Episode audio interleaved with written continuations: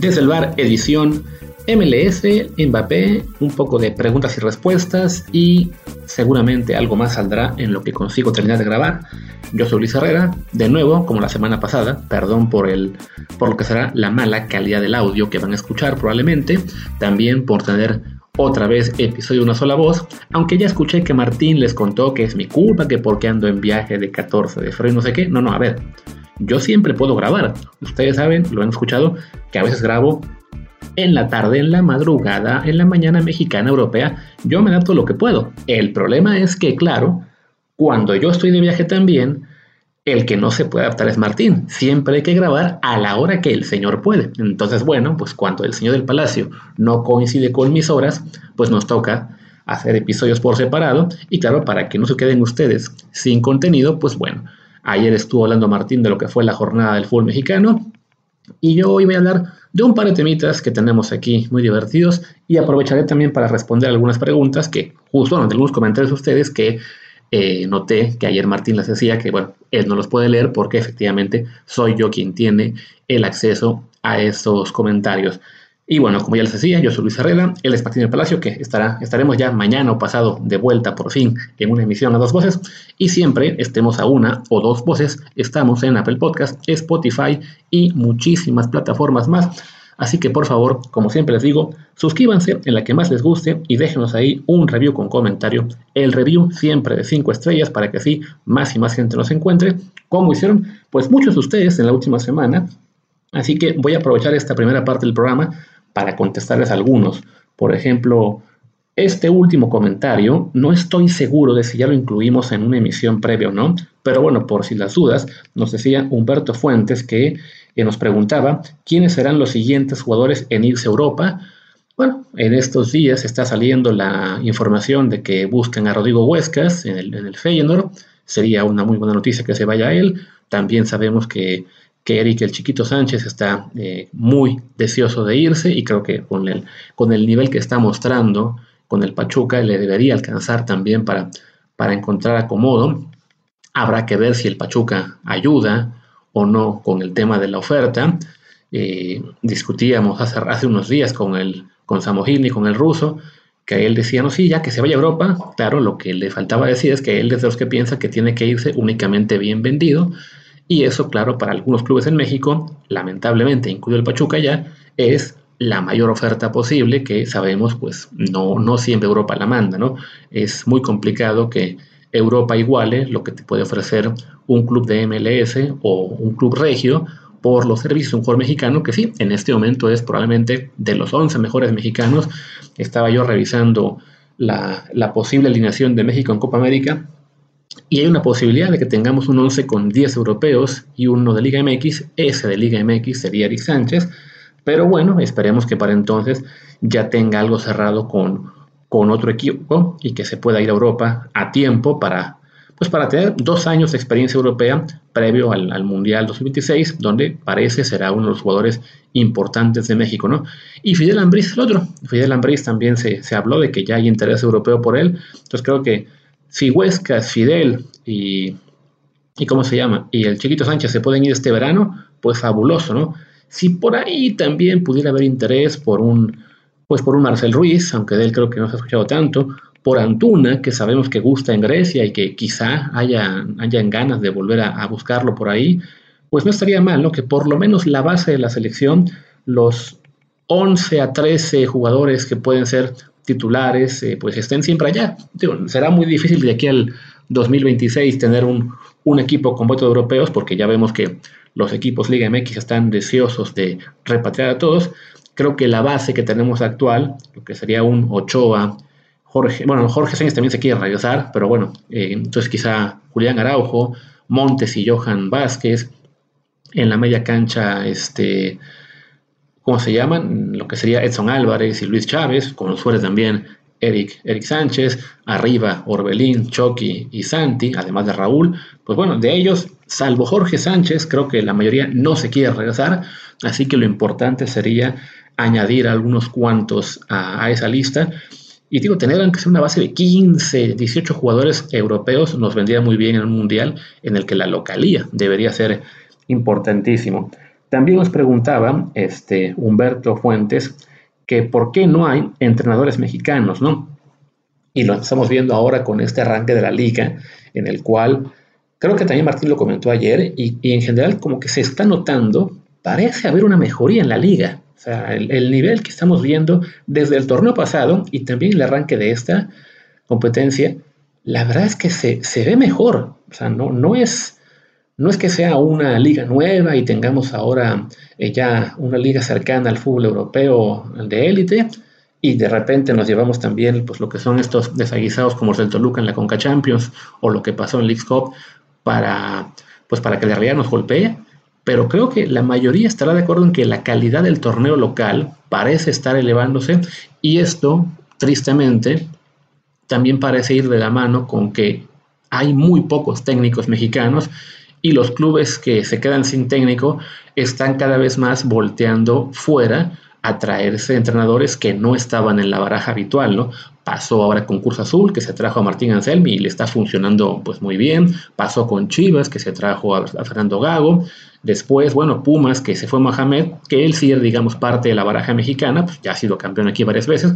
Y dejó su auxiliar, que bueno, es un técnico evidentemente no mexicano, aunque sí trabajaba en el medio, pero bueno, es un un entrenador extranjero más que se formó fuera, no, no en México, y seguramente por ahí olvido algún nombre eh, reciente que se incorporó. Y mexicanos solo vemos pues lo que fue el caso de este, nuestro amigo Diego Mejía, que desafortunadamente duró solamente un año su experiencia con Juárez y ya lo reemplazaron con otro extranjero, con Barbieri. Eh, el caso de, de quién más. Bueno, recordemos, el Víctor Tamirano, que fue quien echó a, a, Toluca la semana pasada, lo hace con el Herediano de Costa Rica. Bueno, una liga a la cual algunos técnicos mexicanos han tenido que irse a, refugiar casi casi, ¿no? Creo que los únicos técnicos mexicanos que ahora mismo tienen trabajo seguro siempre que quieran, pues son el Piojo Herrera con Tijuana, ahora Nacho Ambriz que llegó a Santos Laguna y que recordemos aún no se entiende por qué lo echó Toluca el torneo pasado, aunque sé que algunos de Toluca me dirán, es que sí estaba bajando el nivel, es que tiene la culpa él porque armó el equipo. No, fue una pendejada haberlo echado y bueno, así lo ha pagado Toluca en los últimos meses pero vaya, el chiste es que no hay muchos nombres nuevos, ¿no? Diego, Diego Mejía era el, más nuevo, el que teníamos más esperanzas. Y bueno, tenemos aún, ojalá tenga una segunda oportunidad como entrenador en el fútbol mexicano, pero sí creo que tiene que ver, bueno, con cuestión de preparación, ¿no? Que desafortunadamente sí, algunos de los técnicos mexicanos se, van, se vienen acá a Europa a estudiar, a formarse, a ganar experiencia, pero desafortunadamente son la minoría, ¿no? La mayoría se quedan en México, la mayoría empieza a trabajar eh, pues con algún compadre que lo llame de auxiliar o que lo meta a las fuerzas básicas de, del club en el que esté o, en la federación lo mismo, ¿no? que ahí lo llamen a, técnicos recién egresados o recién eh, retirados. Y son muy pocos los que realmente adquieren experiencia fuera de la burbuja del fútbol mexicano, ¿no? Este, nuestro amigo, bueno, Diego les decía, ¿no? Él, a él yo lo conocí, Martín fue quien me lo presentó, bueno, estaba acá en Europa, eh, terminando de, estudiar, no me acuerdo, bueno, de trabajar, eh, si no me equivoco, en ese momento con el City, pero lo, llama Juárez para, para tener la oportunidad de ser auxiliar institucional y cuando por fin recibe la oportunidad, bueno, pues lo hace bien por un rato, después esa se le cae el equipo y, y, ahora mismo pues su mayor experiencia es esa, ¿no? Haber sido entrenador en Liga Mexicana, espero yo, sé que ahora anda por acá de gira europea, pues que tenga una oportunidad de, colocarse, de, tratar de intentar picar piedra de este lado, porque creo que ese es el mayor problema, que al no adquirir experiencia fuera de la burbuja mexicana, el entrenador mexicano se estanca, porque está muy cómodo allá, porque se paga muy bien, porque no hay ese roce de repente de, pues de aprender algo de fuera, ¿no? O sea, yo sé que, bueno, no es lo mismo el roce internacional para un jugador que para un técnico, pero sí creo que en lo que es el trato con los jugadores, el conocer metodologías eh, de entrenamiento, de, preparación de una semana a semana, del trato con la persona, de entender que a lo mejor los jugadores de la época actual no tienen eh, naturalmente la disciplina o la, obediencia, la autoridad que tenían hace 20 años, de cuando estos técnicos fueron jugadores, todo este tipo de cosas quizá no se terminan de, aprender bien en México, ¿no? Y con eso, pues desafortunadamente, llegamos a esto, ¿no? En el cual no, este, no, no terminan de surgir eh, nuevos técnicos mexicanos que realmente impongan, eh, pues que se impongan y que se conviertan en referentes nuevos de la baraja mexicana, ¿no? Me nos ponía aquí Humberto en el comentario él decía, opino que los jugadores buenos no quisieron ser entrenadores y también va un poco por ahí, ¿no? Y lo platicamos ya en el podcast algunas veces, que desafortunadamente, mientras en Argentina, en Holanda, en España, los grandes jugadores, muchos de ellos pasan a ser auxiliares y luego entrenadores, de repente en, en la baraja mexicana, pues se conformaron con ser comentarios de televisión o políticos. Y lo, lo vemos en los últimos, ¿qué? 25 años, en qué jugadores pensamos que fueron referentes a la selección y cuántos son técnicos, ¿no? Voy a irme rápido con lo que fueron los mundiales que nos ha tocado ver la mayoría. Estados Unidos 94, Luis García, la televisión, este, Jorge Campos, la televisión, Alberto García Aspe, directivo y la televisión. ¿Quién más? Claudio Suárez, televisión, radio, también tiene su podcast ahí con los amigos landeros y Mariano Trujillo, sin llorar, ¿no? Eh, que también está ahí Mariano Trujillo, ¿no? Que a lo mejor él no fue un jugador tan, este, eh, de tanto peso en selección, tuvo pocas oportunidades, pero bueno, sí era un jugador de, mucha, de mucho recorrido en Pumas y del fútbol mexicano, ¿no? Me voy al 98, incorpora a Ricardo Peláez, eh, directivo, no técnico, Luis Hernández, no tengo la más remota idea de qué esté haciendo, eh, Ramón Ramírez tuvo una situación complicada en su vida antes de acabar su carrera, tampoco es técnico, me estoy yendo con quién más, Varo Luna, televisión, Cuauhtémoc Blanco, por supuesto, político, no voy a decir más, ahí en, Morelos. 2002 estoy llegando por fin a Rafa Márquez, que apenas es ahora, eh, está ya haciendo su carrera en el Barcelona B. Falta tiempo para ver si va a poder eh, tener un, paso eh, grande en el fútbol mexicano. Y de ahí en, en, esa cantera, ¿quién más tenemos? Osvaldo, televisión. Oscar Pérez, que tardó muchísimos años en retirarse. Bueno, está en la, estaba en la directiva de Cruz Azul, ¿no? Tampoco fue técnico, aunque sí creo que fue entrenador de porteros. Eh, ¿Con quién más podemos pensar? Así que fueran jugadores eh, vitales. En, Morales, él sí, si no me equivoco, sí intentó ser técnico, no le fue bien. No recuerdo ahora mismo si sigue en la estructura de Chivas o anda picando piedra en la liga, en la segunda división. Eh, ¿A quién estoy olvidando? Jared Borghetti, televisión, 2006, ya estoy llegando, ¿no? Estamos hablando de Salvador Carmona, pues echado del fútbol por cuestiones que ya todos conocemos, ¿no? Ricardo Osorio, no sé qué fregado está haciendo. Pavel Pardo acabó este, siendo más bien representante, si no me equivoco, y están en televisión. Ya estoy llegando ahora a 2010 y por ahí, pues Guille Franco se fue de México, que además, bueno, pues, mm, sé, sé que muchos de ustedes ni siquiera lo consideran mexicano, ¿no? Eh, Osvaldo Sánchez, televisión, ¿no? Y bueno, y ya los demás recientes, aún no se acaban de retirar muchos, pero bueno, Giovanni Dos Santos no parece que vaya a ser tampoco entrenador, eh, Chicharito, quién sabe, aún se retira, pero vaya, va un poco por ahí, ¿no? Jugadores que hayan sido vitales para selección, los jugadores líderes, los jugadores importantes, casi nadie se está yendo a ser director técnico, a ver si ahora con Rafa Márquez y quizá con, este, con Andrés Guardado, pues hay un, un cambio de chip que, ellos dos puedan hacer este, algo distinto y también, claro, bueno, que sean ellos este, que hagan carrera en Europa, no, al menos no al principio en México, ¿no? Eh, Jaime Lozano, evidentemente, saben que me faltaba mencionar, bueno, él sí ha sido entrenador, pero Jaime también hay que reconocer, ha tenido un poco de suerte de que entró a la estructura de selecciones mexicanas, porque solamente por su trayectoria en clubes, quizá en este momento ya lo hubiéramos perdido, ¿no? Ya estaría otra vez también él, sería como otros técnicos que acaban, este, pues, desafortunadamente, ahí picando piedra en la expansión, en la Liga Premier, esta segunda división, y no en el, ¿cómo se llama? Y no en primera, porque, pues recordemos, a él sus oportunidades llegaron con Pumas, con Necaxa, no recuerdo si con Crédora también ahora mismo, lo estoy de memoria, pero bueno, siempre con planteles muy limitados, ¿no?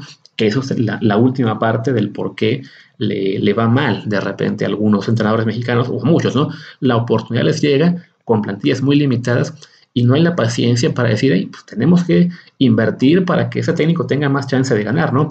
Más bien es un poco lo que, de lo que se quejaba Rafa Puente, que sabemos que, bueno, no es, no es alguien que sea muy querido por los medios o por los aficionados, pero él decía, ¿no? Hombre, llego yo, me dan un proyecto, bueno, él, se ofrece para seis meses y no invierte en un peso. Llega Mohamed y es un gastadero en Pumas, ¿no? Claro, la directiva tenía más confianza en gastar para Mohamed, pero también piensas, bueno, si vas a esperarte a gastar a que tengas un técnico consagrado, pues, ¿qué estás haciendo simplemente al darle oportunidad a un técnico mexicano y no dándole las herramientas para triunfar, ¿no? En fin, ya me estiré mucho con este comentario de Humberto y acá tengo algunos más. Nos decía eh, John Ayala, que fue quien nos mandó la pregunta de, cómo ver el, Super Bowl por Bagdad, que bueno, que está trabajando en una película por allá. Eh, pues mucha suerte, John, ahí que nos invites a la, a la premier, este, porque dice que no pudo ver el, Super Bowl ahí por, por razón, porque está bloqueado en ese país, pero bueno, que al final lo usó por VPN. Qué bueno que pudiste verlo. Nos comenta Alberto González. Martín dice que la Serie A es una mentira y defiende a España, que si le quitas al Madrid te queda la Liga Polaca. La, Serie metió un finalista en cada final de Europa la temporada pasada.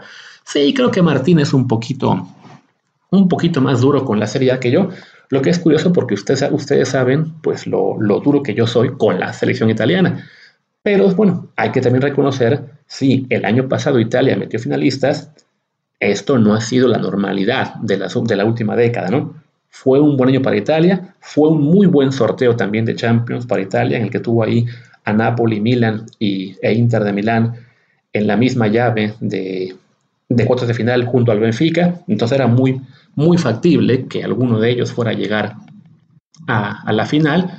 Pero si, es, si ellos tres acaban quedando no con el Benfica, sino con el City, con el Madrid, con el Bayern, no recuerdo quién estaba en ese momento, con el Liverpool, la verdad es que ninguno de ellos habría sido favorito, ¿no? Y pues aunque es cierto que en este momento el Madrid está en un nivel aparte en la Liga Española y que el Barça está en la calle de la amargura, bueno, también fue una década entera, o más incluso, en la que no solamente el Madrid y el Barça habían sido dominadores, sino que el Sevilla se la pasaba ganando la Europa League, de hecho, si no mal recuerdo, ganó la última, ahora que lo pienso, se la ganó precisamente a un... ¿A qué italiano fue? Yo estaba en Budapest, no. Evidentemente, ya olvidé, ya mi memoria es malísima, pero bueno, eh, el Sevilla, es también, y este... Y el Villarreal ha sido importante, y también el Atlético de Madrid, etc. Entonces creo que más allá del, del, bajón que tiene ahora mismo la Liga Española, pues sí, tiene mucho más... Eh, méritos recientes eh, para justificar que se le considere por encima de la Serie A, que sí tuvo un muy buen año en cuanto a resultados en la temporada pasada, no se ve muy factible que este año vayan a, repetir, ¿no? Y por último, en esto de los comentarios, nos decía Miolino, hace falta un programa de Fórmula 1 antes de que inicie la temporada para saber los cambios de nombre, autos y pilotos en las escuderías, así como los pronósticos que ya está a la vuelta de la esquina. Y sí, seguramente haremos un episodio especial GP Fans. Ahí recuerden, estamos en la página gpfans.com. El detalle es que esta Fórmula 1 de este año no va a cambiar mucho respecto al pasado porque de entrada son los mismos 20 pilotos que acabaron el año pasado en esa temporada. Lo único que ha cambiado desde el arranque de 2003 fue que lo que era Alfa Tauri le echó a, a Nick DeVries a media temporada para fichar a Ricardo y ya, la, parrilla queda igual para este año. Será el próximo cuando sí habrá seguramente muchísimos cambios. Ya sabemos que Lewis Hamilton será Ferrari, con lo cual echa de ahí a Carlos Sainz, lo que a su vez también pues deja un hueco en Mercedes. Entonces habrá bastante movimiento. Pero bueno, este año son los mismos 20 pilotos y los cambios de nombre son en dos escuderías menores, ¿no? La que era Alfa Tauri, que ahora será la Visa Cash App RB, algo así, le llamaremos de todo, le llamaremos Toro Rosso, Alfa Tauri, Red Bull 2, latodito.com, eh, Red Bull, muchas cosas más en lugar de Visa Cash pero bueno, ahí está la publicidad. Y el otro es el equipo que es Sauber, que tenía el nombre de Alfa Romeo, pero que era solamente el nombre, el equipo sigue siendo Sauber, que va a ser vendido, o ya lo está comprando Audi para entre dos años, pero como pues todavía no quieren tener el nombre de Audi en la Fórmula 1, sino hasta que también ya el motor sea de ellos, que será en 2026, pues bueno, este año cambió a Team Steak Sauber Team Kick, algo así. Steak Sauber Kick, Kick Sauber Steak, una cosa rarísima, también un nombre feísimo hasta que nos enteramos del Visa Cash App, pero pues ahí va la cosa. Igual sí, procuraremos previo al primer Gran Premio hacer un, especial, un episodio especial de la Fórmula 1. Y veo que ya me venté más de 15, no, casi 20 minutos respondiendo comentarios, así que aquí hago una pausa y procedo a hablar de los que iban a ser en teoría los temas del día. Y los temas del día son dos. Primero que resulta que ya parece que hay por fin arreglo, un precontrato entre el Real Madrid y Mbappé.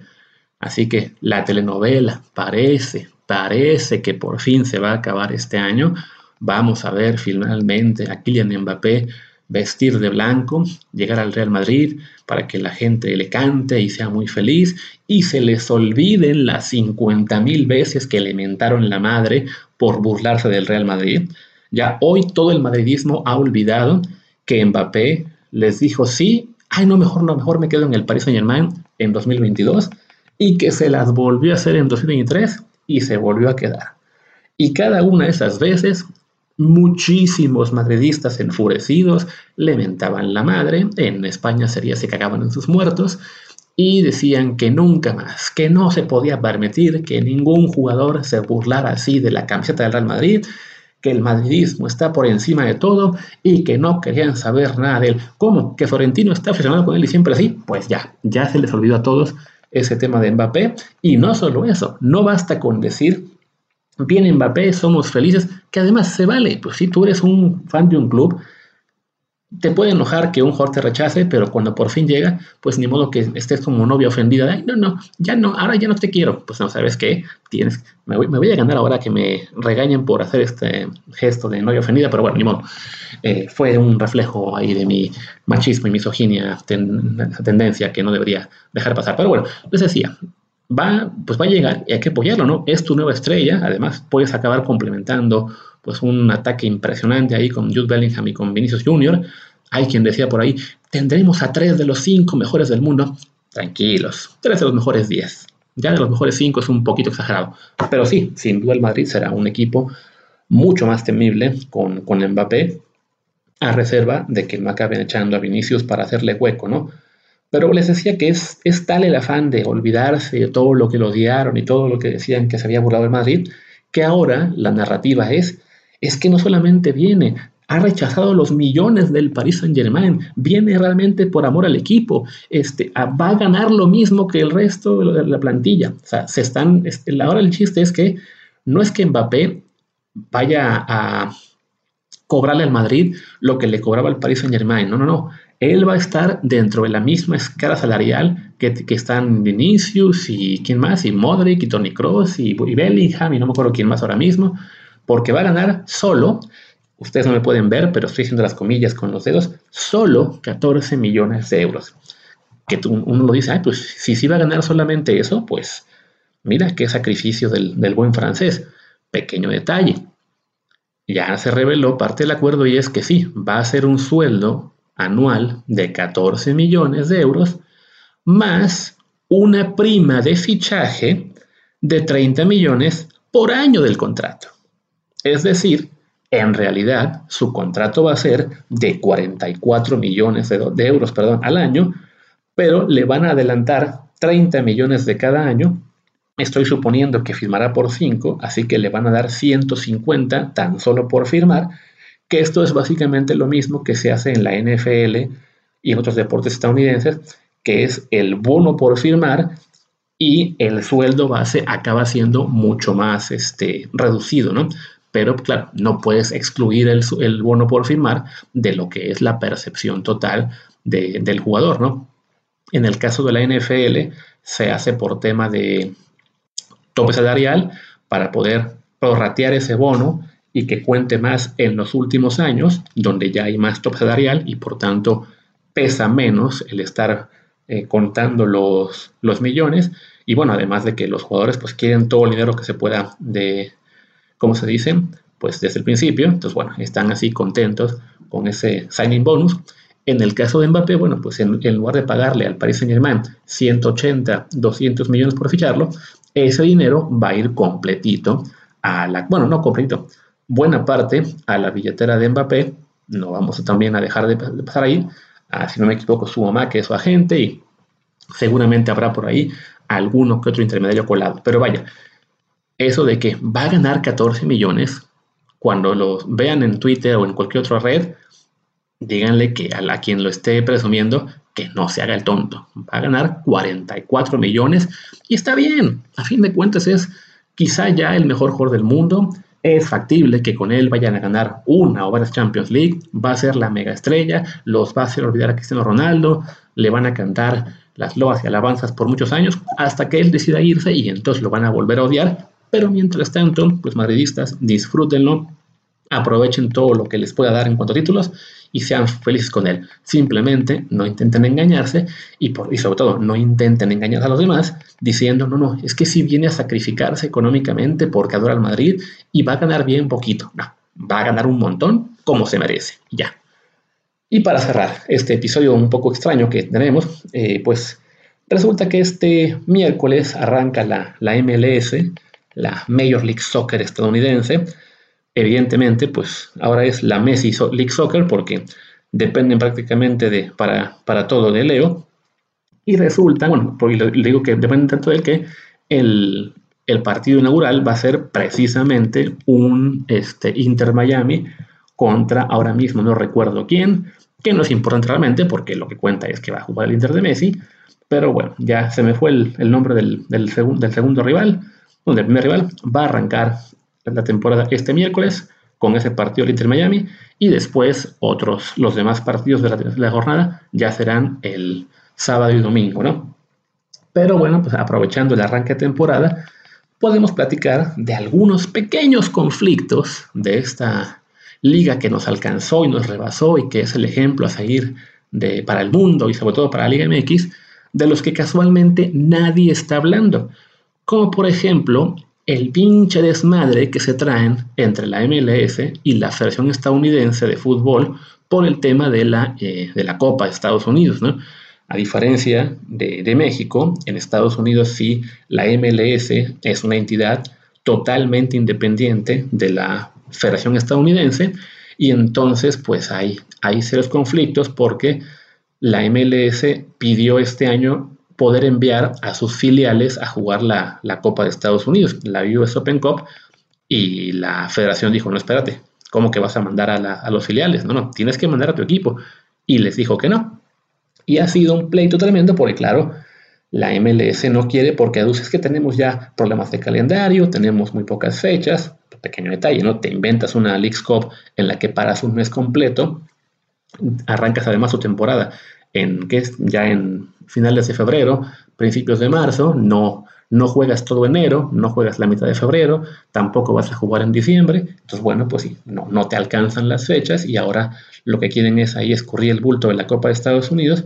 Y bueno, todo eso ha desatado ahí una, una gran polémica por esta pugna que hay entre MLS y, y Federación que ya llegó a niveles en los que hay cuentas de, las, de la gente que sigue en Estados Unidos eh, periodísticamente hablando, a la Major League Soccer, pero que no es gente acreditada por la liga, no es gente que trabaja para Apple TV, no son tampoco report fans mexicanos que adoran hablar de la MLS, claro, únicamente para usarla como, pues como varita para atizar a la Liga MX, y claro, no te dicen, hey, ese conflicto puede acabar siendo mucho más importante de lo que se cree.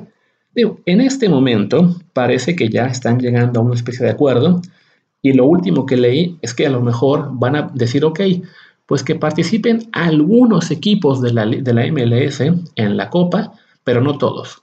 Aquellos que estén en Conca Champions se quedan fuera para poder acomodar calendarios. Bueno, podría pasar, ¿por qué no? Se hizo, si no me equivoco, en su día en México con la, también con la Copa MX, que se dejaba fuera de ella a algunos equipos, precisamente por el tema de que no había fechas, ¿no? Pero bueno, esa pugna con la Copa es solamente, digamos, el, la punta del iceberg, ¿no? De, un problema mucho mayor que hay ahí en Estados Unidos, pues por el dominio de lo que es el fútbol, porque la MLS, pues no quiere ser una, entidad regulada a su vez por la Federación Estadounidense. Ellos, quieren, ellos ven a la NFL, ven a la NBA, ven a las ligas del béisbol y quieren ser los, los mandamases, los jefes, ¿no? Quieren que todo se haga en función a ellos y el detalle es que, pues, como tiene, evidentemente es la gente del dinero, pues eh, tienen agarrada a la, a la, federación de repente, de donde ya saben qué, pero, pues sí, el, conflicto ha estado, ha estado gordo y se llegó a decir, bueno, por cómo está, digamos, el, configurada la, la federación gringa, la federación es la que decide, ok, la MLS es nuestra primera división y después la la USL, la United Soccer League, ellos son una liga de segunda división. Y la USL Pro, como se llame, es la tercera categoría. Pero, pues, como son todas ligas independientes, en su día, por ejemplo, la North American Soccer League era también una segunda división al mismo tiempo que existía la, la USL, ¿no? Entonces, si este pleito sigue eh, y, pasa a mayores, la Federación Estadounidense tiene la facultad de decir, pues sabes que MLS te desertifico y ya no eres primera división. Y entonces, claro, se arma Troya, se arma, la, así que se abre la caja de Pandora porque, pues de repente la MLS dejaría de estar afiliada a la federación y por lo tanto a la CONCACAF y por lo tanto a la FIFA y pues es un pandemonio. Y no es el único detalle que está, en el que está en problemas ahora la MLS o que tiene conflicto. También hay un problema de una, no la huelga, sino lockout de los referees, de los árbitros, porque se están pidiendo mejoras salariales. La MLS no se las quiere dar. Lo último que sé es que siguen en pleito y entonces la MLS ya había eh, alcanzado un acuerdo con árbitros de reemplazo. Si alguno de ustedes es fan de la MLS, de la, de la NFL, recordará que hace unos años hubo una cuestión similar en la cual la NFL no llegó a un acuerdo con los referees, decidió jugársela con reemplazos que fueron sacados de la División 3 universitaria este, estadounidense y no me acuerdo de dónde más, y fue un absoluto desastre. ¿Por qué? Porque por más que a la gente, sea fans, sea los deportistas, sea los técnicos, sean nosotros los medios, nos encanta decir que el arbitraje es nefasto, hay niveles. Y el arbitraje puede ser aún más nefasto de lo que se ve en una primera división. En aquella ocasión, en el conflicto entre NFL y referees, se fue un desempeño brutal de los referees de reemplazo que llegó a su clímax con un partido, ahora mismo no recuerdo si fue domingo o lunes por la noche, pero bueno, un partido en el que acaba, creo que es de los Seahawks contra los Packers probablemente, en el cual acaba esto con una jugada en la que dos referees van a marcar una jugada en, la zona de anotación de, creo que de Seahawks, y uno de ellos marca touchdown, el otro marca intersección. Al mismo tiempo, y ahí ante las cámaras de todo el mundo, eh, de, bueno, la televisión estadounidense, para que lo viera todo el mundo, pues en lo que fue la imagen del ridículo, que fue eso, ese reemplazo de los referees, a los dos días llegaron a un acuerdo con los referees oficiales, ¿no? con los de primera división, vamos a, llamarle. Pues ahora en la MLS tiene ese problema de, claro, tiene en este momento, digamos, el respaldo de la afición que dice, ah, nuestros referees son malísimos, que pongan a quien sea. Espérense que pongan a los de cuarta división y van a ver lo que es este, ¿cómo se llama? Referees de verdad malos, ¿no? Y así hay más y más conflictos que, claro, a ustedes no les va a llegar casi nunca ese tipo de información de entrada, porque sabemos que la MLS no le importa a nadie. A duras penas importa en Estados Unidos y en México le importa a los que quieren vivir de ella o a los que la usan como ejemplo para pegarle a la Liga MX. Pero fuera de cuando están los duelos entre Liga MX y MLS, la verdad es que a nadie le importa y por eso ahora mismo prácticamente nadie está hablando de ella. Y también es por eso, porque les dije, ¿no? hay muchos este, periodistas pues que saben que si hablan mal de la liga, no los van a acreditar o no les van a dar chamba en Apple TV o, la, o, quien la tenían los van a echar, como le pasó a uno de los comentaristas de tele francesa, bueno, de idioma francés en, para el Montreal FC, si no me equivoco, o Montreal CF, no recuerdo cómo es su nomenclatura, que lo echaron la temporada pasada porque era demasiado crítico con la MLS, pues bye. Y la verdad es que los, problemas que están notándose en esa liga son realmente este, pues cada vez más visibles, también porque está el tema de que no quieren aumentar el top salarial, están periodistas y, fans desesperados porque no, no ven que haya posibilidad de crecimiento, presumen por ahí, no es que ya el, el, el, MLS Season Pass de Apple, de Apple TV tiene ahora muchísimos más suscriptores. Sí, porque está Messi. O sea, pasó de 700 mil, creo que a 2 millones. ¿Qué va a pasar el día que se vaya Messi? Que hablando de Messi, qué casualidad que durante la gira que hicieron para estafar, digo, para ir a visitar países como El Salvador, como Arabia, el partido que tuvo contra Newells ahí en Estados Unidos, y no me acuerdo qué más, ay, la patita le duele, estaba lastimado o no puedo jugar muchos minutos, también igual en Arabia, no creo que ni jugó contra el equipo de Cristiano Ronaldo pero arranca la temporada y ahora sí, no nos ya va a estar para los 90 minutos según el Tata Martino. Entonces, bueno, ustedes seguramente ya se aburrieron de mí y también del tema, porque francamente, de nuevo, la MLS le importa un comino a la mayoría. Yo solamente quería dejarles por ahí el comentario de todo el cochinero que está dándose previo al arranque de temporada. Creo que apenas estaban ya, lograron sacar ayer o antier las, las reglas de, de cada plantilla, porque son reglas, digamos, muy rebuscadas en cuanto a lo que son los jugadores franquicia, el top salarial, la asignación de dinero que se puede ubicar en ciertos jugadores sub-22, etc. Bueno, es un cagadero, pero seguramente en cuanto algún equipo gringo le gane a un mexicano en la Conca Champions, que desafortunadamente es factible que pase en alguna de estas rondas, pues van a salir de nuevo los creyentes de la MLS a decir, no, mire, sí, ya nos superaron, ya nos rebasaron. Nos han rebasado quizás sí, pero también en las cochinadas que hacen, no nada más en de que ah, es que tienen mejores estadios, es que tienen mejor... No, que valen mucho las franquicias. Sí, valen mucho porque son un esquema Ponzi en el cual cada franquicia nueva le paga un montón a todas las demás y porque además lo que vale es el real estate, el construir el estadio, todos los negocios alrededor que tiene cada, cada franquicia y cada dueño, eso es lo que vale. La liga como tal, deportivamente, pues sigue siendo una liga de tercer nivel, como la mexicana es una liga de segundo nivel. No, tampoco es para que nos, nos eh, la bandera y digamos, no, sí, México es élite y Estados Unidos es una basura. No, la liga mexicana es medianita y la liga estadounidense, con lo que ha crecido, pues ahí va, pero todavía está, francamente, en lo deportivo, en lo futbolístico, que es lo que a mí me importa, todavía está, la verdad, bastante flojita. Y ahora sí, pues despidamos.